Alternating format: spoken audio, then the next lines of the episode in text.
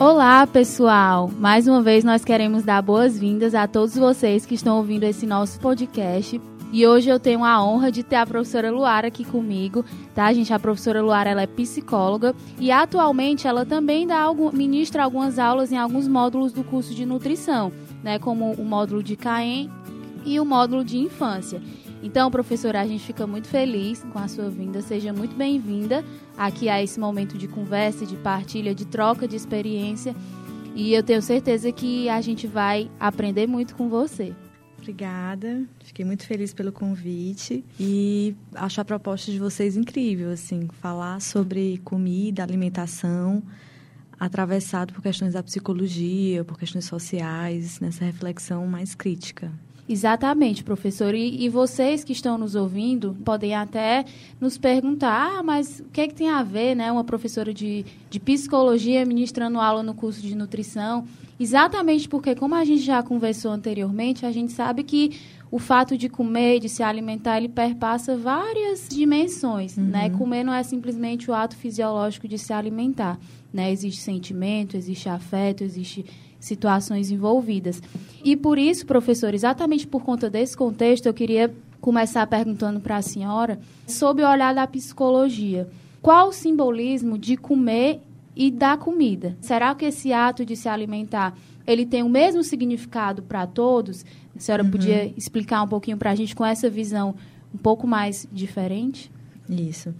Eu gosto de falar que o comer ele é um ato coletivo, né? Uhum. Ele é a comida ela é muito mais do que você só ingerir determinados nutrientes. Ela também é um, um dever social. Né? Você se socializa quando você come. Tem até pessoas que não gostam de comer sozinha. Uhum. Né? Às vezes você nem está com tanta fome, mas uma colega diz, ai, vamos, vamos almoçar comigo. Ai, mas, né? Ah, mas só para não comer sozinha. Então, ai, tá bom. Então, a alimentação, gente, ela é algo extremamente complexo. Né? Uhum. Então, é, tanto é que existe essa expressão da fome social, né? Uhum. Às vezes um nutricionista pergunta, você que você está sentindo fome mesmo ou é uma fome social? Digamos uhum. assim, ou você está com vontade de mastigar ou de estar com alguém ou, ou, de estar vivendo esse ritual do comer, né? Uhum. É interessante quando você fala da, do simbolismo tanto da comida quanto do comer, porque a gente está falando de uma certa ritualística. Né? Uhum. O comer, ele pressupõe um certo ritual que é atravessado por elementos familiares, é atravessado por questões culturais, né? Uhum. O que a gente come aqui no Nordeste, o como a gente come, a partir de determinados estímulos, eles são bem diferentes do que acontece no Sul ou o que acontece em outro país. Então, desde do, do que a gente seleciona para comer, os horários, as porções, o modo de preparo e tudo que está em torno dessa seleção, isso é algo cultural, é algo simbólico. Por exemplo, quando a gente fala do peru do Natal. Peru, por exemplo, chester, são alimentos que normalmente as pessoas comem no Natal. Isso vira uhum. sinônimo. Isso é um aspecto cultural. Quando você pensa, por exemplo, na quinta-feira do caranguejo, na panelada do sábado, uhum. na cervejinha depois do trabalho, são elementos, são alimentos que têm um significado bem maior do que uma, só um, um aglomerado de calorias. Então, uhum. A psicologia ela nos ajuda, entre vários outros aspectos, a pensar quão problemático, quão complexo é essa relação que o sujeito estabelece com a comida. Uhum. Perfeito, professor. E, assim, é por isso que a gente sempre diz que comida é identidade, né? Porque nesse exemplo que você citou a respeito que a gente come aqui no Nordeste é diferente uhum. do que come lá no Sul, né? Então, assim, a nossa identidade é, por exemplo, o baião de dois uhum. com farofa e frango, enfim, Isso. que é diferente da, dessa identidade lá do Sul, né? E assim, professora, é, o ato de comer, a senhora já explicou um pouquinho para a gente, mas assim, o ato de comer, ele depende de quê? Uhum. Assim, eu sei que existem vários aspectos envolvidos uhum. aí, né, nesse ato, mas ele quais fatores, assim, eles são determinantes do uhum. comportamento alimentar humano? Certo. Boa pergunta. Eu, assim, didaticamente, eu, eu falo que a alimentação, ela tem feixes culturais, familiares e feixes também subjetivos do próprio indivíduo, né? uhum. né? Então, o, a cultura, ela já direciona mais ou menos o que é uma comida habitual para gente. Então, você falou, né, do, do baião. Uhum. Quando eu falo assim, ah, eu queria hoje comer um baião bem quentinho, estou desejando um baião, né? A gente do Nordeste, quando eu falo isso, a gente automaticamente sabe do que se, do que se refere. Uhum. E já outra pessoa de uma outra região ou de um outro país não, talvez não, não soubesse o que é isso. Então, uhum. a cultura, ela vai apresentando para a gente o que é familiar, o que é, entre aspas, normal, natural. Uhum. Quando você vai fazer um intercâmbio, quando você vai viajar para outro lugar, às vezes você estranha, por exemplo, uma mistura com doce com salgado. Uhum. Mas, por exemplo, a gente tem algumas misturas com doce com salgado. Por exemplo, a banana cortada no almoço uhum. é uma coisa bastante comum. A farofa, o feijão, né? Para algumas uhum. pessoas, é, o feijão ele é sinônimo de comida de panela. Uhum. Se não tiver feijão, a pessoa não almoçou. E isso é atravessado por esses três feixes: essa questão cultural, essa questão familiar e essa questão individual. Porque, por exemplo, eu posso ser nordestina, a farofa ser algo extremamente presente na, dentro da minha realidade. A minha família pode fazer uma farofa gostosa, uma farofa, por exemplo, tradicional no domingo, mas eu posso achar que a farofa me entala. Uhum. E, e, esse, esse alimento não ser gostoso para mim. Então, como o sujeito se posiciona frente a determinados alimentos, tem esses atravessamentos. Esses atravessamentos eles vão se recombinando, questões culturais, familiares e pessoais, né? Uhum. Então, é, o tipo de almoço, por exemplo, ele é extremamente relativo, né?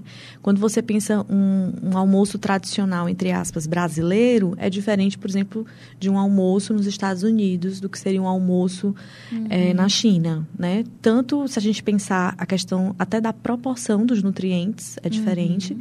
quanto também da quantidade, se, se isso se essa pessoa ela tem costume de ir para casa para comer ou comer no trabalho por exemplo nos Estados Unidos é muito comum eles comerem sanduíche porque uhum. eles têm uma lógica a carga horária de trabalho e das escolas ela é diferente da, da, da dessa, dessa disposição brasileira uhum. A, a, escassez e a oferta de determinados alimentos é atravessado por questões, às vezes, de solo, de clima e até da, do desenvolvimento econômico de determinados lugares. Então, eu não posso dizer que eu como ou não feijão apenas por uma preferência individual. Seria uhum. muito simples falar isso. Uhum. Tem toda uma história da representação que o feijão tem dentro da nossa sociedade. Tem toda uma história de classe atravessada por isso, do acesso ou não uhum. a, a, essa alimentação. Então a gente tem que começar a pensar sobre esses, sobre esses aspectos, né? É, isso a, a, gente fala de maneira mais simples, mas se a gente uhum. for tentar fazer uma, uma sistematização mais teórica, né? Existem componentes do comportamento alimentar, que são é, o, o, o componente cognitivo, o situacional e o afetivo, uhum. né? Então, assim, o, o afetivo, ele tem, ele, ele é, um, é algo, é um componente mais profundo, uhum. que está relacionado ao significado que determinados alimentos aparecem para as pessoas. Então, isso tem a ver, às vezes, com a uhum. história de vida e com as primeiras experiências uhum. é, com esse alimento. Então, assim, como a família apresentou esse alimento pela primeira vez. Então, tem a ver com a descoberta da criança e o contato que ela estabelece com essa textura. Uhum. Por exemplo, esse, o alimento X, ele foi apresentado, associado a, digamos assim, é, circunstâncias ou sentimentos ou comportamentos de acolhimento ou de repressão. Uhum. Então, por exemplo, quando eu apresento um, um alimento que eu gosto para uma, uma criança, será que a, a, forma que eu vou falar desse alimento, que eu vou olhar para esse alimento, que eu vou estar tá compondo esse ritual com essa criança vai ser o mesmo é, se eu apresentar um alimento que eu não gosto, que eu tenho uhum, nojo. Uhum. Né? Então, é muito engraçado como as mães, por exemplo, elas vibram as mães e os pais, né? Como a família vibra em relação ao dia da pizza, né? Uhul, uhum. hoje é sexta-feira, vamos, é, é o dia de comer pizza como é diferente quando ela fala assim, ah, hoje é segunda-feira, eu tenho que comer brócolis. Vamos, vamos que eu tenho que uhum. eu tenho que voltar logo pro trabalho, como esse brócolis todo. Não me dá trabalho. Então, um alimento é visto como algo delicioso, curtição, afeto, leve, uhum. prazeroso. E esse, nesse exemplo que eu dei, esse outro alimento, ele é perpassado de ameaça, uhum. de, imposição. de imposição, de que, algo ruim que essa criança tem que superar, uhum. algo que decepciona essa mãe se ela não fizer. Então, todos esses elementos que são muito sutis, eles vão sendo emparelhados uhum. com esse alimento, né? Então, não é do nada que a gente gosta ou que a gente odeia determinados alimentos. Isso tem a ver com a nossa história de vida e com, esses, com essas primeiras memórias, né? Uhum. Que a, a, nosso, a nossa infância, né? Lá na nossa infância a gente teve contato. Isso é o aspecto afetivo, né? Muitas vezes, quando uma pessoa chega no nutricionista, ela não consegue, às vezes, explicar por que, que tem um alimento que desperta tanto desejo uhum. e outros que desperta tanta ojeriza, nojo. Ela não consegue, porque muitas dessas lembranças, dessas experiências, elas são registradas no nível inconsciente. A pessoa uhum. não vai, ah, porque teve um, um, belo dia, um sábado à tarde, que a minha mãe colocou uma chinela na mesa e disse que se eu não... Uhum. Não é dessa forma.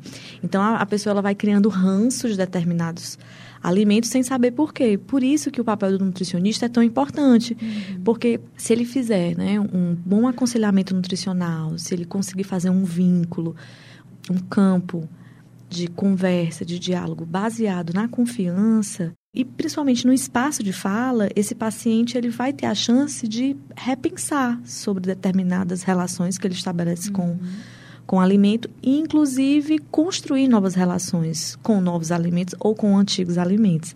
E isso é fantástico. Isso permite com que o sujeito ele possa diversificar a sua relação com os alimentos, que é uma uhum. metáfora para a relação que ele tem com o mundo, uhum. né?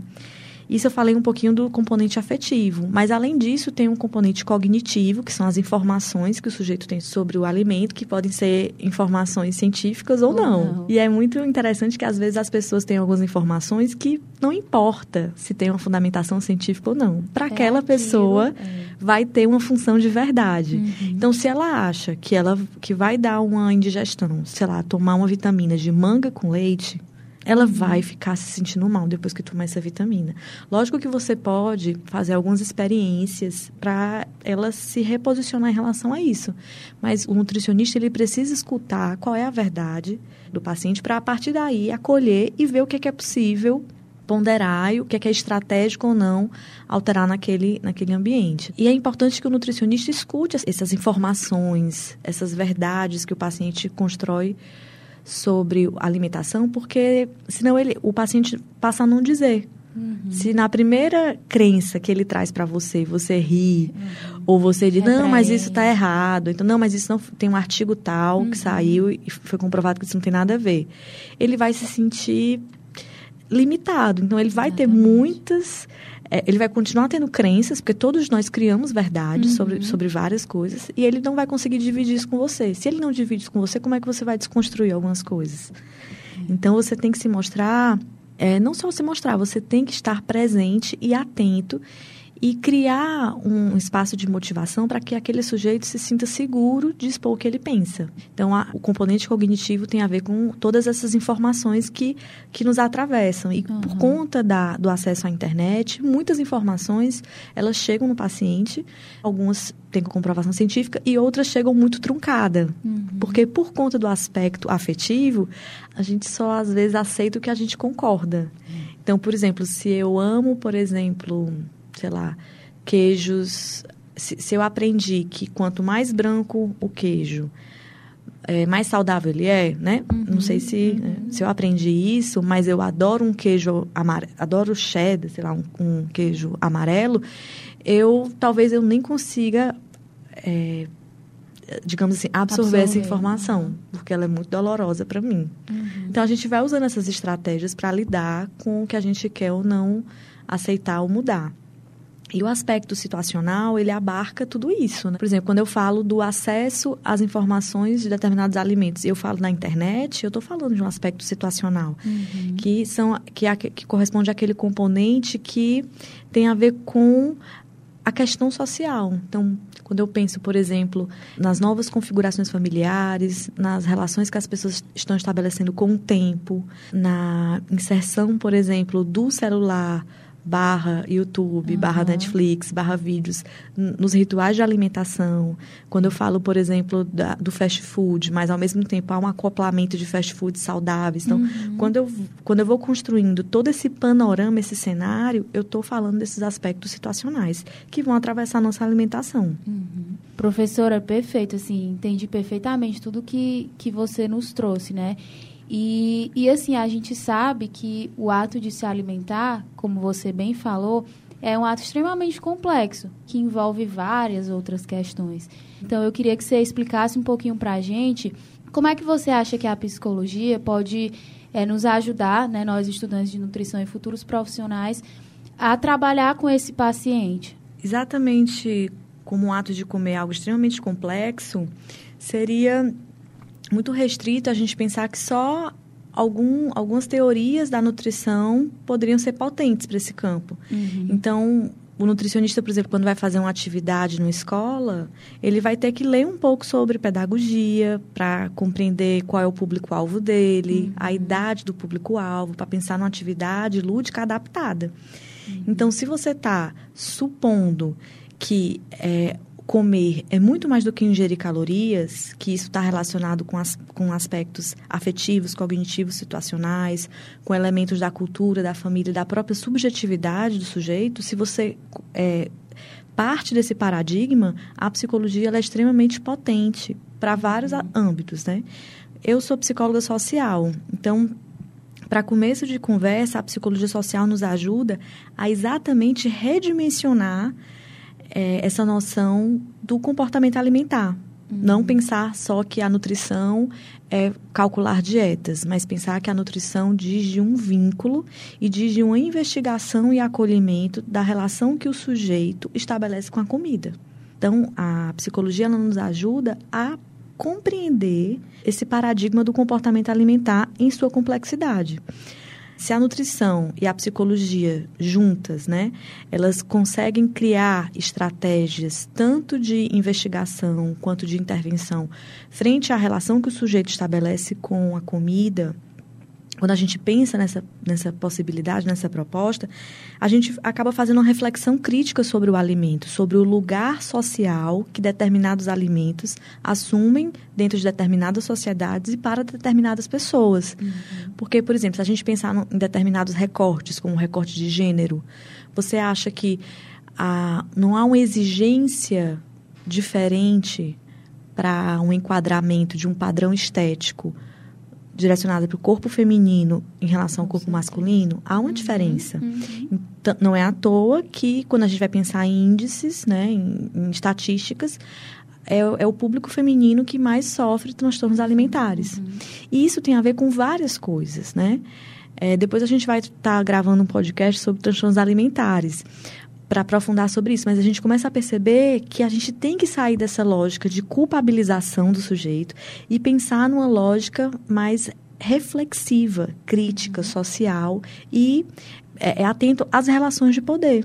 Quando você fala sobre alimentação, você está falando sobre política. E a política que eu estou falando não é relacionada a partido político, mas é como, por exemplo, a população pobre tem acesso a determinados alimentos. Uhum. E como é que o nutricionista vai estar atento a isso? Ele vai fazer uma dieta baseada em kiwi e, e, e óleo de coco ou qualquer, outra, qualquer outro alimento que tem um alto custo. Uhum. Como é que essa pessoa vai. Então, você já está diminuindo esse, esse, esse acesso. Né? Então, isso é um ato político o nutricionista está pensando sobre isso quando faz uma dieta, isso já é uma contribuição da psicologia social. É ele perceber que ele tem que pensar estratégias adaptadas para os sujeitos. Isso parece ser algo muito simples, mas, é, mas não é né? A gente acaba reproduzindo os paradigmas eurocêntricos da classe média e quer igualar que todos sejam iguais. Então, às vezes é uma falácia dizer que o profissional da área da saúde se preocupa com a subjetividade, com a singularidade do sujeito, o que não acontece. A gente vai, uhum. às vezes, pelo caminho, né, entre aspas, mais simples. Mas, às vezes, são um tiro no pé, porque o paciente não adere. Né? Então, assim, pensar sobre os transtornos alimentares, é, conseguir a, a psicologia ajuda o nutricionista a identificar como as relações podem ser tensas, né? Uhum. O sujeito ele pode estabelecer uma relação tensa com a comida, né? Não necessariamente está dentro dos critérios diagnósticos para um transtorno alimentar, mas ele pode, por exemplo, que é algo que está acontecendo muito, né, na atualidade, pensar a comida não como um, um, um objeto de prazer, mas como um veículo para atingir um corpo ideal, que muitas vezes é até inalcançável. Uhum. Então a comida que era para ser permeada de prazer, de ser algo gostoso, ela acaba sendo como é visto como um meio, como um fim, como algo que não necessariamente eu tenho uma relação afetiva, mas eu tenho uma relação às vezes é, rígida e restritiva. Então a psicologia nos ajuda, por exemplo, a reposicionar o lugar social do nutricionista na sociedade. Não pensar o nutricionista como aquele é, profissional da área da saúde que vai controlar, restringir o que eu como e que vai, às vezes, é, contribuir para que eu me sinta culpada do que eu como. Então, assim, pensar sobre isso já é uma grande contribuição da psicologia.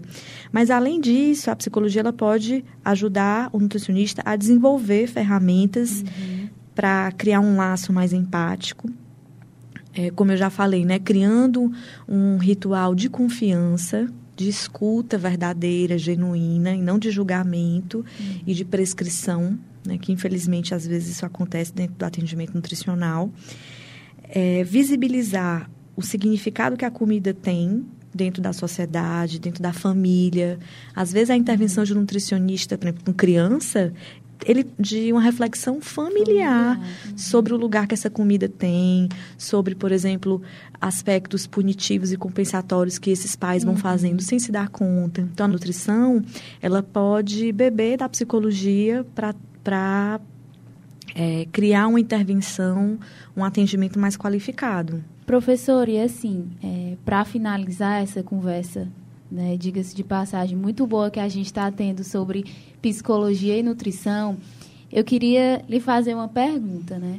Por qual motivo você acredita que mesmo com o aumento da, entre aspas, era fitness, né, do conhecimento das pessoas acerca das características nutricionais dos alimentos, as pessoas não necessariamente mudam seus hábitos alimentares? Uhum. Essa pergunta ela é fantástica, né? Porque se a gente soubesse, se a gente tivesse, por exemplo, uma receita de como fazer isso, a gente estava rica, né? é, por que, que, é, por que, que as pessoas não necessariamente mudam seus hábitos alimentares, né? Porque mudar é difícil. É. Por que, que não há uma mudança? Porque mudar é extremamente difícil, porque nos obriga a sair de uma zona de conforto, ao que você está habituado, acostumado, não só em relação à alimentação, em tudo, né? Uhum. Então, é, é muito difícil para o sujeito ele é, mudar a relação que ele estabelece com os alimentos, principalmente porque ele é bombardeado com informações e estímulos muitas vezes contraditórios. Então, por exemplo, a, a mídia. A mídia ela apela para você ter um corpo X dentro de determinadas medidas e, e padrões que para você atingir esse corpo, você teria que ter, por exemplo, uma alimentação saudável, uma vida uhum. saudável. Mas ao mesmo tempo que a mídia faz todo esse apelo para uma vida fitness, por exemplo, ela coloca, ela elenca determinados alimentos como mais saborosos, criando quase um feitiço para determinados alimentos como é, é, hambúrguer, pizza, refrigerante. Então há toda uma há estratégias da publicidade que fazem com que as pessoas desejem determinados alimentos. Mas esses alimentos, por exemplo, eles vão afastar é, a, o alcance desse corpo. corpo. Uhum. Então as pessoas elas ficam muito é, é como se elas sempre se colocassem nesse lugar de devedoras, uhum. de fracassadas. Então, o nutricionista ele tem que estar atento a isso e ele não pode ser mais um dos personagens que vai tensionar, contribuir para uma relação permeada de dor, de culpa, de fracasso, de sofrimento, exatamente. Então, é, a mudança é difícil porque existem vários aspectos, né? Então, por exemplo, se eu aprendi que toda sexta-feira na, na minha casa era o dia de pizza de calabresa, que era quando finalmente os meus pais ficavam juntos e ficavam felizes, o que sei o quê, vai ser muito difícil retirar a pizza da minha rotina, uhum. né? Então, é, da mesma forma que sempre foi apresentado para mim que brócolis não tem gosto, que brócolis é uma punição, do nada eu vou passar, eu vou mudar radicalmente. Só a informação de que brócolis é rico em proteína vai fazer com que eu coma brócolis uhum. com prazer? Não.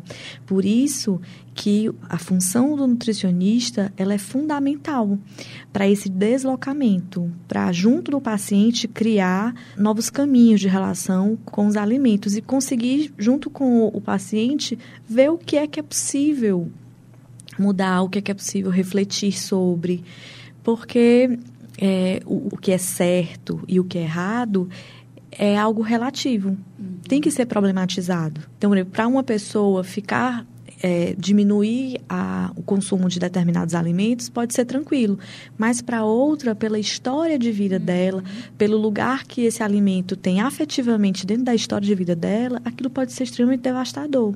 Uhum. Então, a mudança ela é difícil porque ela tanto nos tira dessa lógica, né, nos obriga a sair da nossa zona de conforto, algo que a gente está habituado, e toda mudança ela é estressante ela é difícil.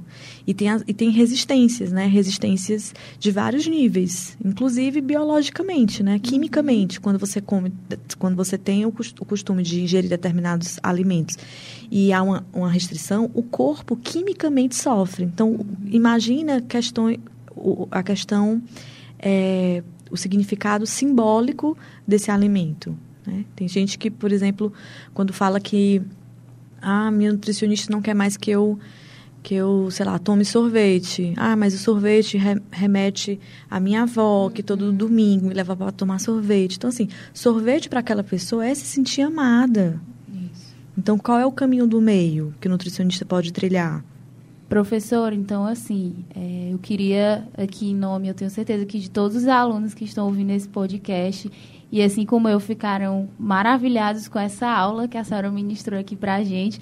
Né? Eu queria agradecer por, por todo esse momento de conversa, por ter esclarecido a nossa mente né, a respeito de algumas questões, porque hoje a gente conseguiu aprofundar um pouco mais essa questão da relação do alimento né, que tem com o indivíduo, que perpassa vários componentes afetivos, cognitivos e situacionais a atuação do nutricionista, né, dentro desse viés, como alcançar aquele ser humano, né, aquele paciente, sabendo que comer não é simplesmente o ato fisiológico de se alimentar.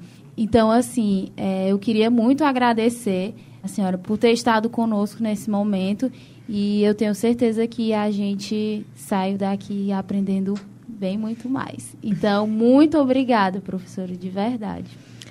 Também queria agradecer o convite fico super feliz e orgulhosa né, de saber que a gente deve e pode falar sobre o comportamento a partir de outras perspectivas. Né?